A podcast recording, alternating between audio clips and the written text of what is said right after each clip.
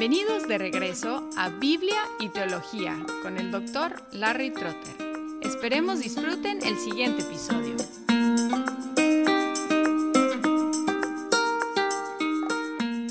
Seguimos conversando con la doctora Pierina Curran, a quien conocimos en el último episodio. El día de hoy se dirige a los papás de adolescentes.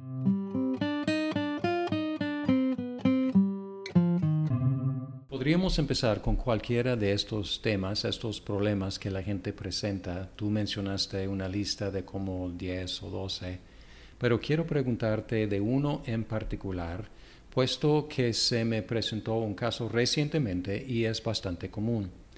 En el occidente, muchos adolescentes están abandonando la fe cristiana de sus papás. Hay muchos comentarios que podríamos hacer sobre este fenómeno, pero quiero enfocarme en los papás cristianos que necesitan ayuda para manejar la dinámica de sus hogares ahora divididos. Eso es una pregunta muy buena y a la vez muy compleja para poder responder. Pero aquí voy a hacer mi mejor intento.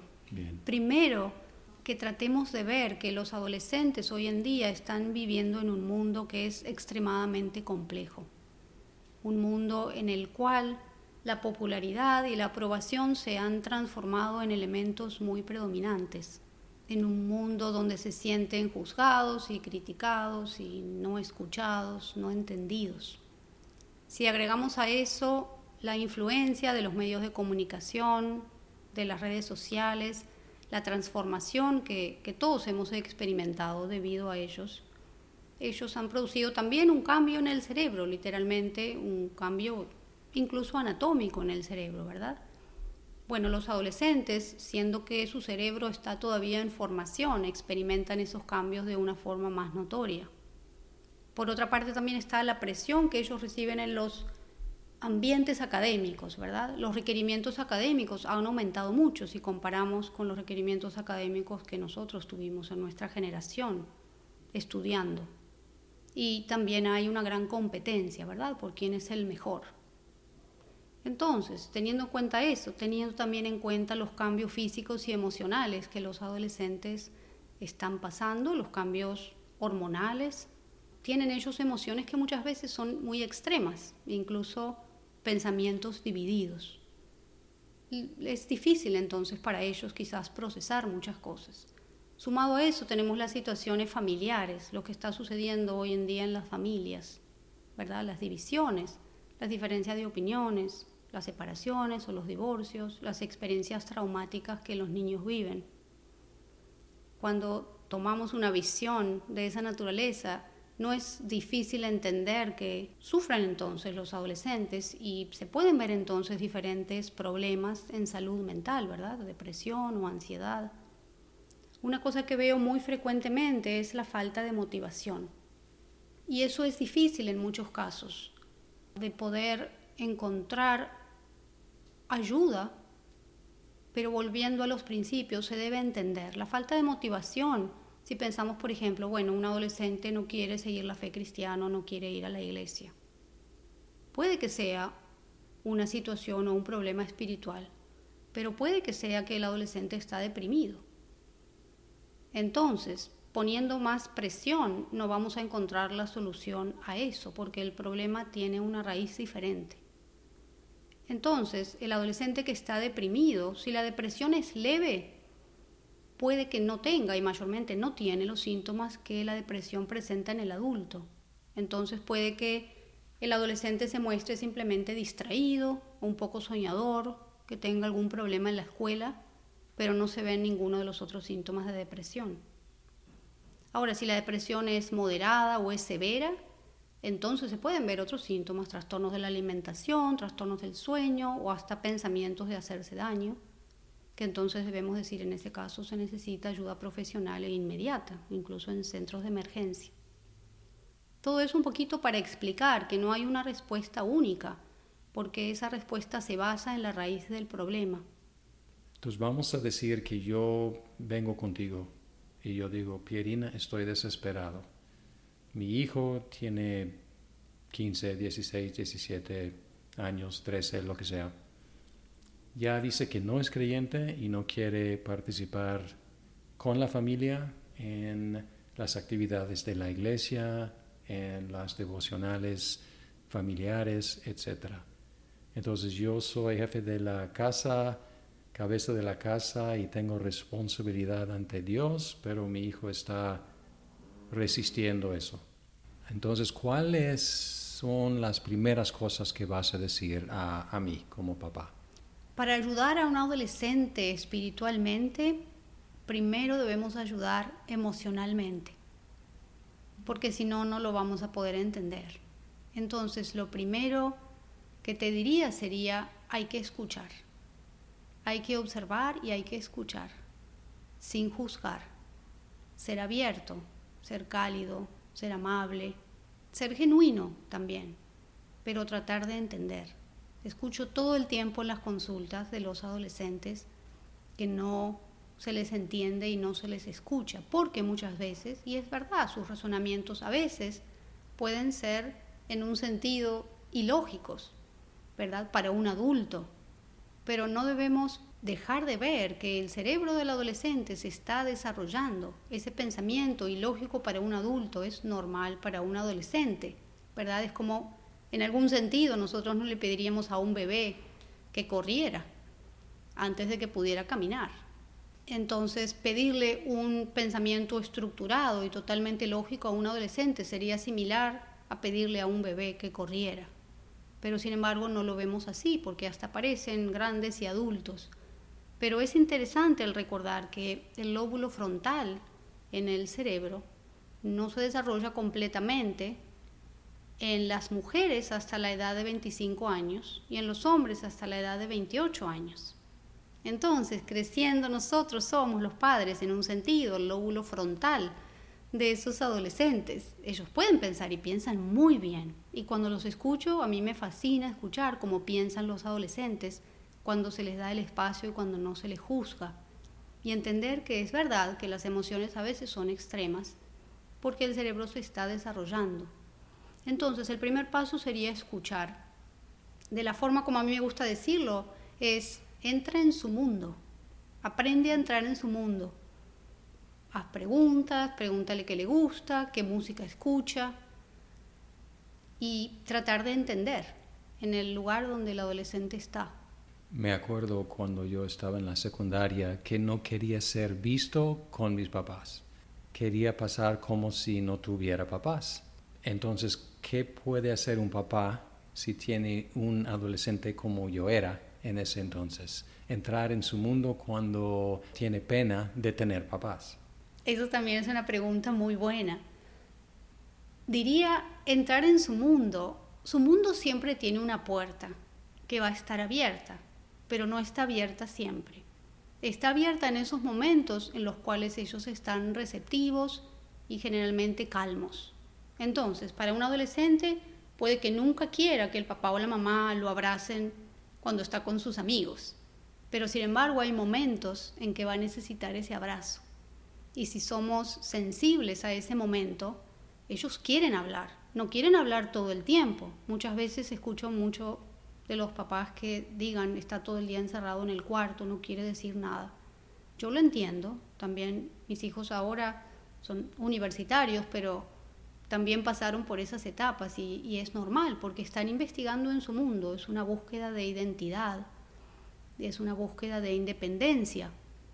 Entonces están investigando en ese mundo, pero eso no significa que la puerta siempre esté cerrada, ¿verdad? Muchas veces también tratamos, en vez de golpear la puerta y preguntar, queremos derribar la puerta abajo y entrar sin permiso y entonces encontramos mucha resistencia.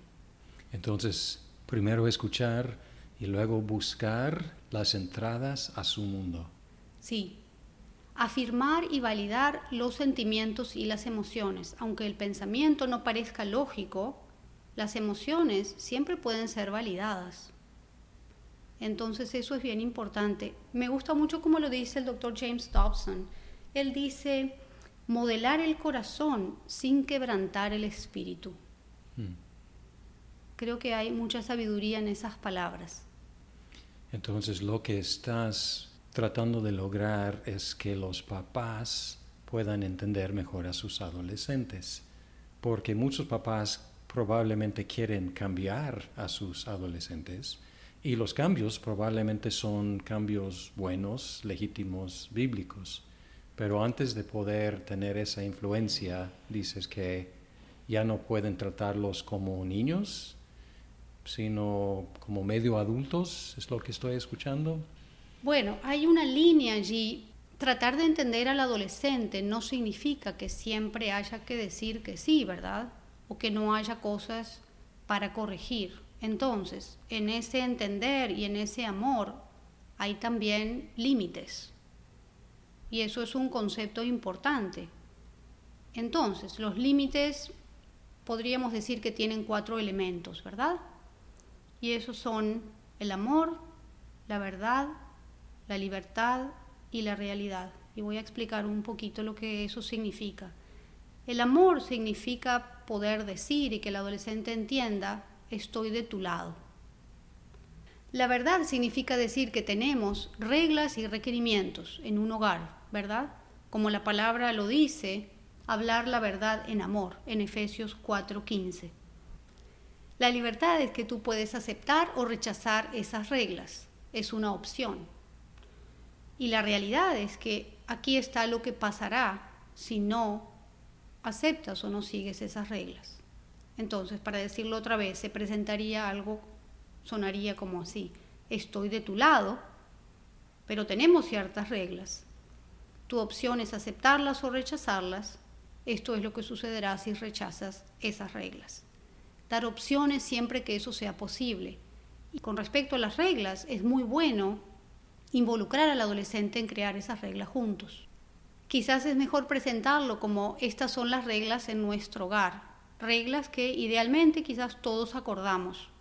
Es tu opción respetarlas o quebrarlas. Pero si tú las quiebras, esto es lo que va a suceder. Eso es no solamente afirmar y ejercer la autoridad, pero también comunicarle al adolescente, es tu elección lo que tú vas a hacer, porque esa es una enseñanza también para el mundo, ¿verdad? cuando ellos salgan de ese hogar y estén en el mundo, van a poder hacer opciones. No siempre van a tener a alguien que les diga lo que hacer. Y de esas opciones vienen entonces consecuencias. Hay algunas consecuencias que son naturales y otras que son impuestas. Entonces, consejo para el papá es escuchar, entrar en su mundo, comunicar amor y poner límites sería lo que en general lo que dirías a un papá en esta situación. Sí, y comprender cuál es el problema raíz, volviendo a los cuatro círculos y a cómo se interconectan, ¿verdad? A veces los papás pueden definirlo y a veces no. En ese caso entonces les doy aliento para que busquen la ayuda de alguien, de un profesional, para que pueda orientarlos en esas cuatro áreas, ¿verdad? Si el problema es un problema físico, entonces necesita la ayuda profesional, ¿verdad? De un doctor que pueda investigar qué es lo que está sucediendo. Si es un problema psicológico, la ayuda de un profesional en la salud mental. Si es un problema social, bueno, en ese contexto un consejero también puede ayudar. Y si es un problema espiritual, por cierto que los papás pueden ayudar. Es importante reflejar con la conducta que tenemos como papás también, representar a Cristo, ¿verdad? Y ser consistentes en esa enseñanza puede que necesite la ayuda de un pastor, de un pastor de jóvenes. Los grupos de jóvenes cristianos son excelentes recursos, ¿verdad?, para que los adolescentes crezcan. Con respecto a esto, para esta entrevista, yo entrevisté a mis hijos. Entonces, quería la opinión de ellos, visto desde su punto de vista, ¿verdad? ¿Qué es lo que ellos dirían que podría ayudar en una situación así? Quería escuchar lo que ellos opinaban y tuvimos unas conversaciones bien interesantes con respecto a eso. La verdad es que yo estoy tan orgullosa de mis hijos. Ellos son dos universitarios, los dos muy exitosos, han sobrepasado tantos obstáculos, tuvimos una vida de verdad difícil y ellos han logrado y han trabajado muy duro para llegar al lugar donde ellos están. Entonces los quise entrevistar para preguntarles cómo veían ellos esta situación de por qué algunos jóvenes se alejaban de la fe cristiana y se sentían a veces solos o aislados o deprimidos. Entonces, mi hija me dijo que en el sentido emocional muchos adolescentes podrían sentirse deprimidos o con baja autoestima o fracasados. Y en el sentido espiritual, muchos adolescentes pueden sentir que Dios no los escucha porque han orado oraciones y no han recibido la respuesta que querían y entonces han interpretado eso como que Dios no está con ellos. Entonces mi hija decía, a veces interpretamos eso en vez de interpretar que Dios nos está permitiendo crecer. Y como ayuda, ella opina que la comunicación abierta, el hacer actividades juntos, padres e hijos, son de mucha ayuda, de ser positivos, de comunicar cosas con positividad y de apoyar las relaciones con sus amigos, con buenos amigos. Mi hijo me dijo que muchos adolescentes no quieren ir a la iglesia porque se sienten aburridos. Y entonces notó algo que bien importante, que el periodo de atención máximo que muchos adolescentes tienen ahora, él lo definió como casi cero. Hmm. Y después me dio el ejemplo de esta aplicación TikTok que muchos adolescentes usan hoy en día, que la duración de los videos que están allí es de seis segundos. Entonces imaginemos el contraste entre seis segundos y un servicio en una iglesia, una hora y quince minutos o una hora y media. Imagínense la transición y la dificultad. Y también otra cosa que me dijo mi hijo es que a veces los adolescentes van a la iglesia cuando se sienten tristes o deprimidos y ven aparentemente que todo el mundo allí está contento. Entonces el resultado es que se sienten todavía más aislados y menos entendidos. Y para él la ayuda es ayudar al, adolescente a encontrar su pasión, sus metas. También me dijo hacer actividades juntos, apoyarlos cuando están en contacto con sus amigos, con cierta música que sea buena, que les guste. Eso también es importante porque a veces los papás nos parece que los adolescentes se aíslan, están siempre en su mundo, solo con sus amigos. Y estar con sus amigos, si son buenos amigos y buenas influencias, es una parte normal del desarrollo y de la independencia que los adolescentes están adquiriendo. Entonces es un proceso natural y a veces duele ver que se están alejando un poco, pero es un proceso normal, que si logramos apoyarlos en ese sentido, eso va a producir buenos resultados. Entonces, en preparación para nuestra conversación, tú entrevistaste a tus hijos. Sí, entrevisté a mis hijos porque quería saber la opinión de ellos y qué es lo que ellos consideran como ayuda. Excelente, y es lo que estás haciendo como recomendación para los papás también. Sí, creo que esa es una muy buena idea. Entrevistar a sus propios hijos es una manera de escucharlos.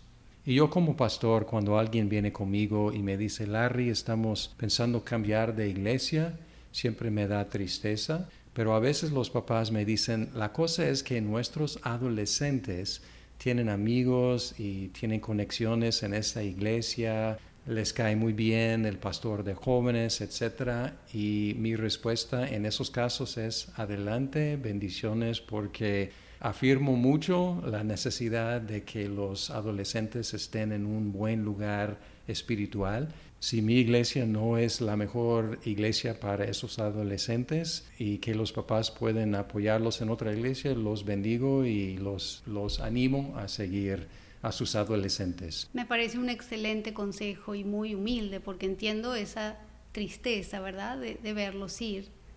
Pero también entiendo que en Cristo somos un cuerpo y que tenemos diferentes iglesias, pero somos una iglesia, hay diferentes lugares en los que podemos crecer me veo identificada porque en un momento yo también tomé esa decisión con mis hijos, en la sabiduría que Dios me dio en ese momento. Pero creo que es importante cuando ellos están creciendo, si es una iglesia buena, con buena base y con buena teología, de, tomar eso como una prioridad, de encontrar un lugar o un grupo de jóvenes donde ellos puedan crecer, donde se sientan que puedan conectarse, que sean entendidos.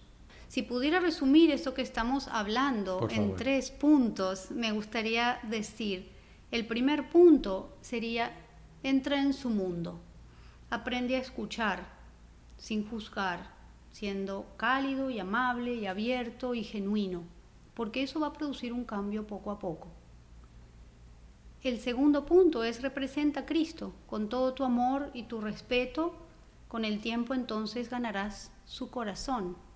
Y allí en representar a Cristo hay cuatro elementos que me gustaría destacar. Uno es la gracia, la gracia que Dios ha tenido con nosotros.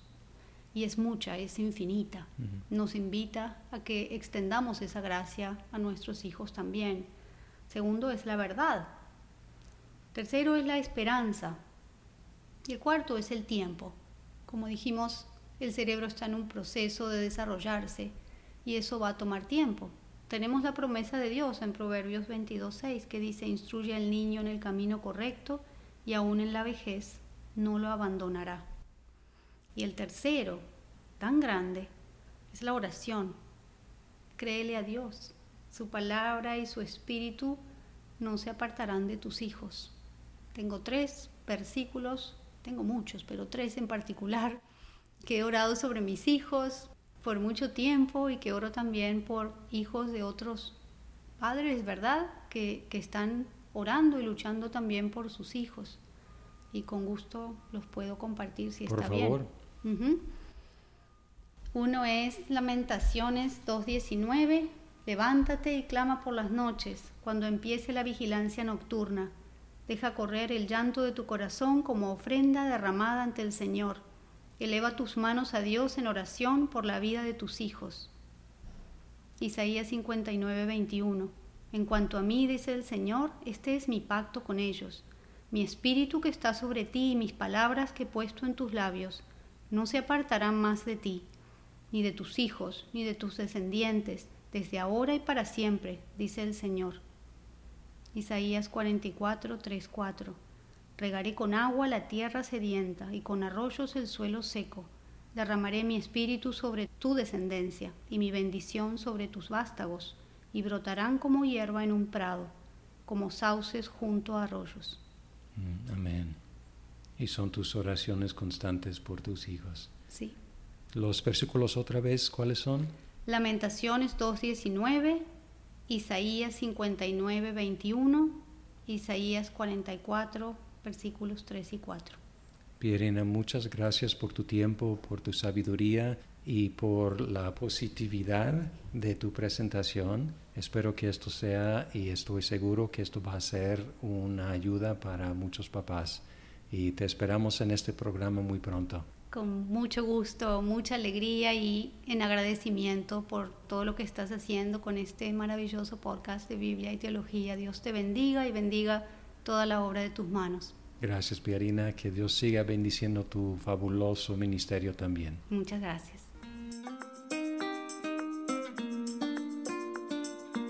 Muchas gracias por escuchar este episodio de Biblia y Teología.